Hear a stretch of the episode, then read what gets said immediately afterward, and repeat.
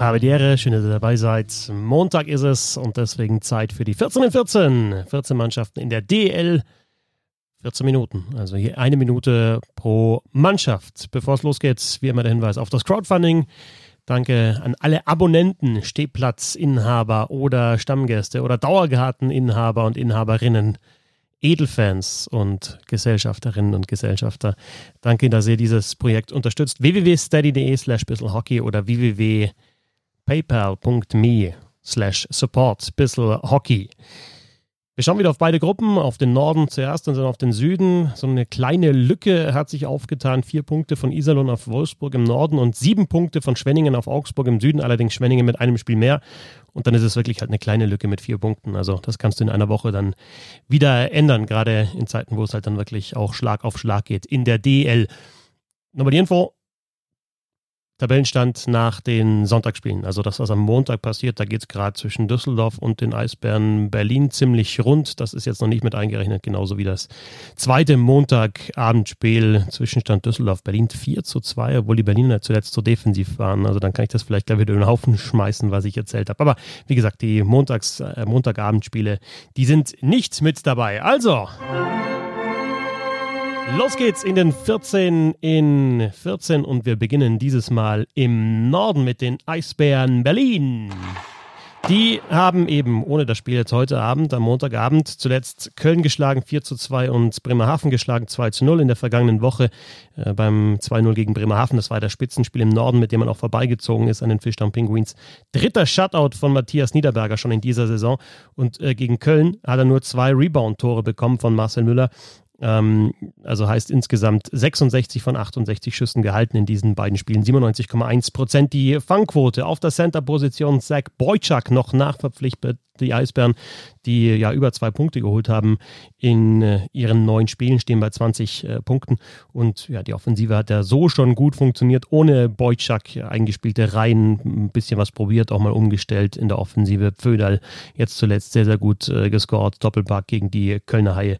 Und natürlich ein bisschen Glück beim Siegtreffer durch Nöbels, als da ein Schläger auf dem Eis lag. Aber die Eisbären Berlin ja, mit Bremerhaven das Top-Team im Norden. Die Fischdamm Penguins stand eben Sonntag, haben sogar einen Punkt mehr geholt als die Eisbären Berlin, aber es zählt ja der Punkteschnitt und sie haben eine Partie mehr absolviert, deswegen sind sie Zweiter in der Nordgruppe.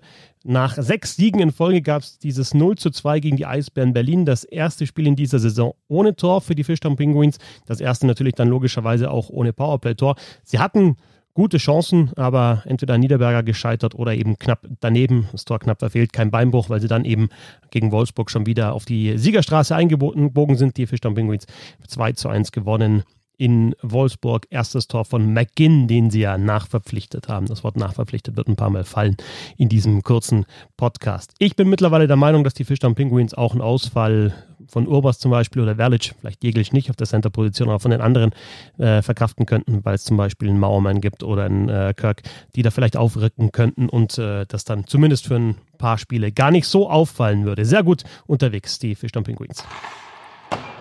Sehr gut unterwegs auch in der vergangenen Woche die Düsseldorfer EG. Gab tatsächlich auch nur ein Spiel 5 zu 1 Sieg gegen die Kölner Haie im Derby, unter anderem von äh, Flake zwei Tore und das erste DL-Tor von Komiski, da die Düsseldorfer EG klar überlegen macht die Buden und ja, kämpft die Kölner Haie nieder und ist auch spielerisch besser. Das war dann der 1, 2, 3, 4, 5. Sieg in Folge und was auffällig ist bei der Düsseldorfer EG in der Anfangsphase gab es ja immer so 6, 3, 4, 5, 6, 5, 5, 4 solche Ergebnisse, aber zuletzt ein Gegentor, in Wolfsburg, ein Gegentor gegen Iserlohn und jetzt ein Gegentor gegen die Kölner Haie. Wie gesagt, das Spiel gegen die Eisbären Berlin am Montagabend noch nicht mit reingerechnet, aber die Düsseldorfer EG sind im Norden vorbeigezogen an den Iserlohn Roosters. Offensive funktioniert. Olymp hat mir zum Beispiel gegen Iserlohn damit mit zwei direkten Assists wirklich sehr, sehr gut äh, gefallen und Flake auch ja vor dem Tor, wie man ihn kennt, fälscht ab oder verwertet Rebounds, Baseball-Tor gegen Iserlohn. Das ist genau sein Wetter. Vierter also jetzt die Iserlohn Roosters, die in der vergangenen Woche tatsächlich einmal gespielt haben und dann tatsächlich gegen die Krefeld Pinguine verloren haben mit 3 zu 6. Das war der erste Sieg für die Pinguine. Große Diskussion bei den Roosters, die wir ja im Roundtable Iserlohn Truffle Picks äh, genannt haben. Also immer ja, schnüffeln, schnüffeln, schnüffeln. Wo sind die Trüffeln? Wo sind die Konter vor allem? Und äh, das müssen wir weiter beobachten, ob vielleicht die Iserlohn Roosters tatsächlich ja, so ein bisschen einbrechen in dieser Saison, weil die Advanced Stats, die Schussstatistiken das so vermuten lassen. Sie haben auf jeden Fall den Kader nochmal vertieft, weil äh, Christian Hommel sagt, kann man sich nicht darauf lassen, dass immer die erste Reihe mit Grenier, mit Whitney und mit Bailey trifft und haben Joel Lowry geholt, der gegen Krefeld eben sein Debüt gegeben hat. Mal schauen, ob das jetzt ein Ausrutscher war gegen die Krefeld Pinguine. Auf jeden Fall haben sie jetzt zwei Niederlagen hintereinander kassiert. Die Iserlohn Roosters eben gegen die Düsseldorfer EG auswärts und dann 3 zu 6 gegen die Krefeld Pinguine. Sind Vierter im Norden mit 1,7 Punkten pro Spiel. Auf Platz 5 die Grizzlies Wolfsburg. Zwar gewonnen ja zuletzt gegen Krefeld mit 3 zu 2. Das war das Comeback von Yannick Möser. Das ist schön, nach seiner Herzmuskelentzündung wieder da. Und ähm, ja, knapp die Krefeld-Pinguine geschlagen. Dann allerdings das nächste Spiel gegen Bremerhaven schon wieder 1 zu 2 verloren. Das heißt nur eins von fünf Spielen gewonnen, die Grizzlies Wolfsburg und das auch gegen die Krefeld-Pinguine, die abgeschlagen sind im Norden. Zehn Spiele, 13 Punkte, 1,3 pro Partie. Das ist zu wenig. Sie haben uns nochmal Pekka Jormaka nachverpflichtet.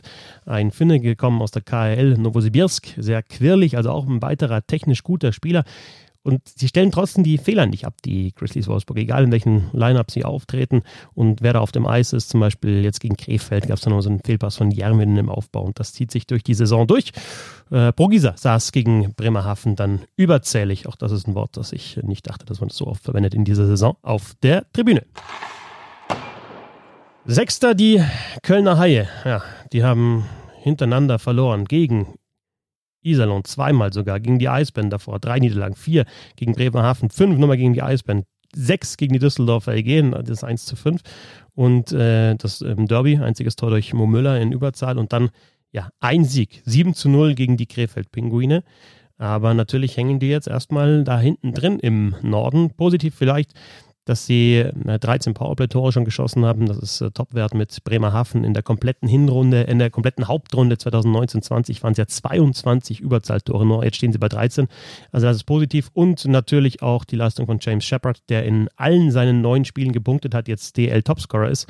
Trotzdem hilft das natürlich nichts, wenn man hinten die Buden sich einfängt. Uh, Uvira ist zurück, hat sein Comeback gegeben. Dafür fällt Oblinger länger aus, weil er sich das Wadenbein gebrochen hat gute Besserung. 42 Gegentore für Köln, nur Krefeld mehr. Also kannst du schon schießen, die Boden, aber du kassierst halt einfach zu viele.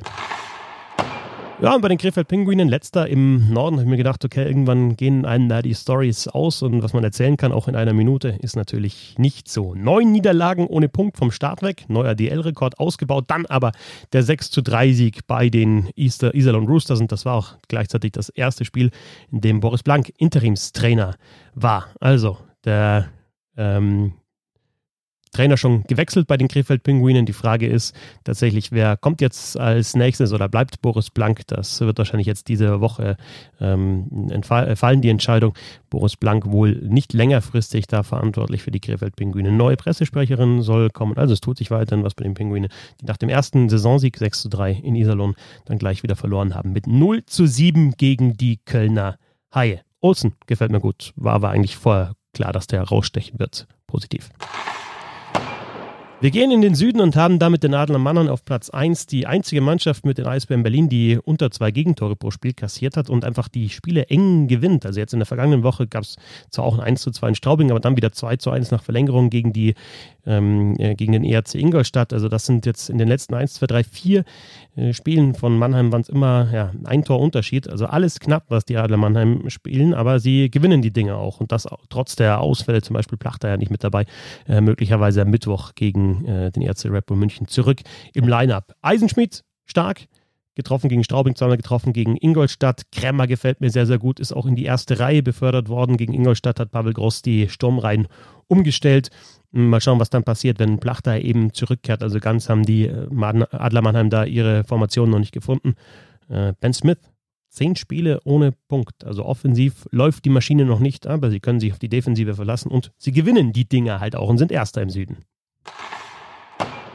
Zweiter ist der EHC Red Bull München in der Südgruppe, weiterhin ohne Abelshauser, Redmond, Appendino und Zitterbart in der Verteidigung. Sie haben in der vergangenen Woche 1 zu 3 gegen den RC Ingolstadt verloren, also auch das zweite Spiel gegen Ingolstadt in dieser Saison abgegeben. Trevor Parks wieder getroffen, neun Tore in sechs Spielen. Jetzt äh, ungewöhnlich, dass die Münchner eben äh, nur ein Tor erzielen. Gegen Mannheim hatten sie zwei äh, erzielt, sonst immer mindestens drei.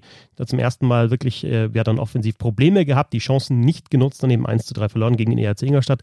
Bemerkenswert finde ich, dass München, die ja zumindest äh, im, im Unterzahl immer stark waren in den vergangenen Jahren und letzte Saison auch in Überzahl, minus fünf die Tordifferenz in den Special Teams. Nur Krefeld ist da schlechter mit minus zehn. Minus fünf in den Special Teams, alles zusammen zusammengerechnet. Allerdings muss man auch sagen, im 5 gegen 5 ohne Verlängerung und Shootout plus 14 die Münchner und damit DEL Bestwert. Dritter im Süden ist der ERC Ingolstadt, der vorbeigezogen ist in der Tabelle an den Schwenninger Wild Wings. Nach einem Sieg in vier Spielen, jetzt zwei von drei gewonnen. 3-1 äh, gegen Schwenningen, 3-1 in München und dann zuletzt ein 1-2 nach Verlängerung gegen die Adler Mannheim auswärts. Also in allen drei Spielen gepunktet und auffällig, dass man da eben nur vier Gegentore in diesen drei Spielen kassiert hat. Und das ist aus Ingolstädter Sicht sicherlich positiv. In den vergangenen Jahren immer so Run and Gun, also natürlich schnell umgeschaltet in die Offensive, aber auch zu viele Gegentore gefangen. Und äh, diese Defensive Defensive hat man jetzt ganz offensichtlich stabilisiert, vor allem in den vergangenen Spielen, da auch immer Garteig sehr, sehr stark, unter anderem beim, ja, beim Sieg gegen München. Und gegen Schwenningen hat äh, Pieter sein Comeback gegeben. Wenn es bei der Reihe mit Pieter, Wohlgemuth und Simpson bleibt, dann können wir uns da, glaube ich, drauf freuen, denn das äh, schaut sehr, sehr gut aus, was die zeigen. Erstes DL-Tor auch von Petrus Palmo gegen München. Das war allerdings ein Empty Net Goal.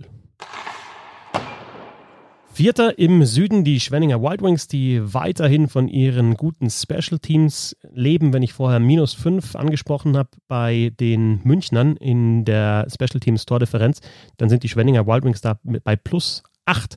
Das ist Topwert in der DL. Allerdings Dylan Yo verletzt, fällt ein paar Wochen aus. Marius Möchel hat zuletzt Verteidiger gespielt, also in der Defensive haben die Wild Wings da ein bisschen Probleme und sie sind ja auch nicht ganz so tief besetzt im Kader. Vielleicht wird da auch noch nachverpflichtet. 4 zu 2 zuletzt. Ein Sieg gegen die Nürnberg Ice Tigers, nachdem man vorher verloren hatte gegen München und auch gegen Ingolstadt, allerdings gegen Ingolstadt bei diesem 1 zu 3.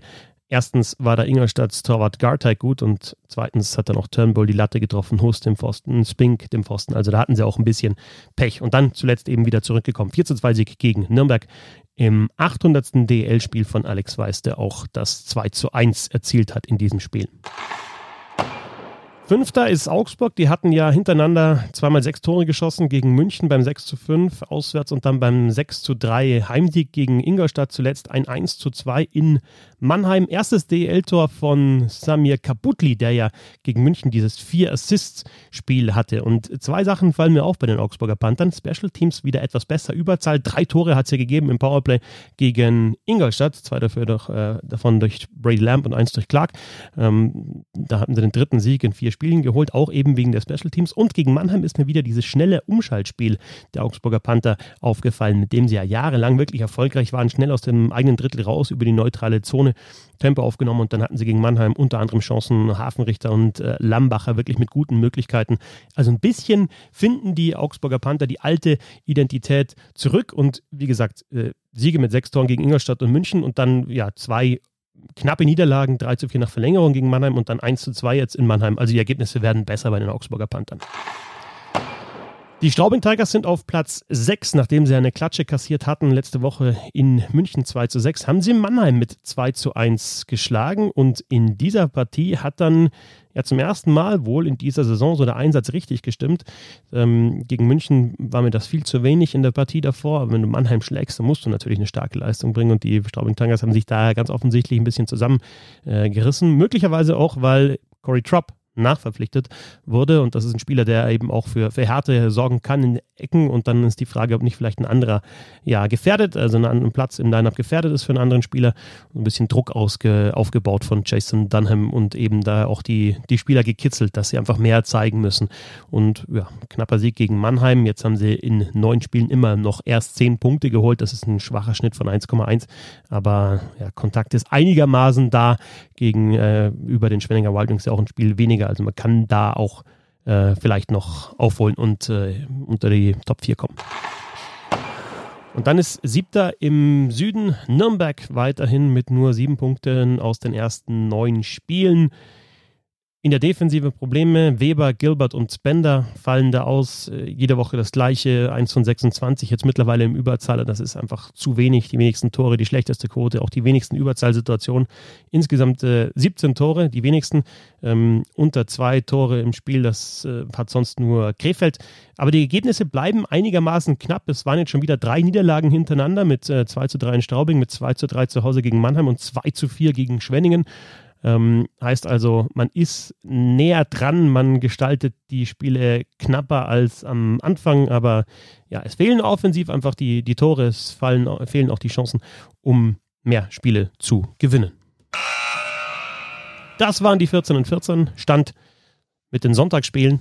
Ähm, wie gesagt, jede Woche gibt es diesen Podcast neu und ansonsten gibt es auch viel Eishockey hier bei Bissl Hockey, nämlich die NHL äh, regelmäßig. Dann haben wir unsere Roundtables und die Hockey Buddies werden sich auch zurückmelden in den nächsten Tagen, in nächster Zeit. Also ihr werdet auch weiterhin versorgt. Denkt ans Crowdfunding, freue mich über jeden Abonnenten, über jeden Stehplatz oh, oder auch sonst über alles andere, was ihr abschließt. Äh, danke dafür und äh, dann eine schöne Eishockey-Woche.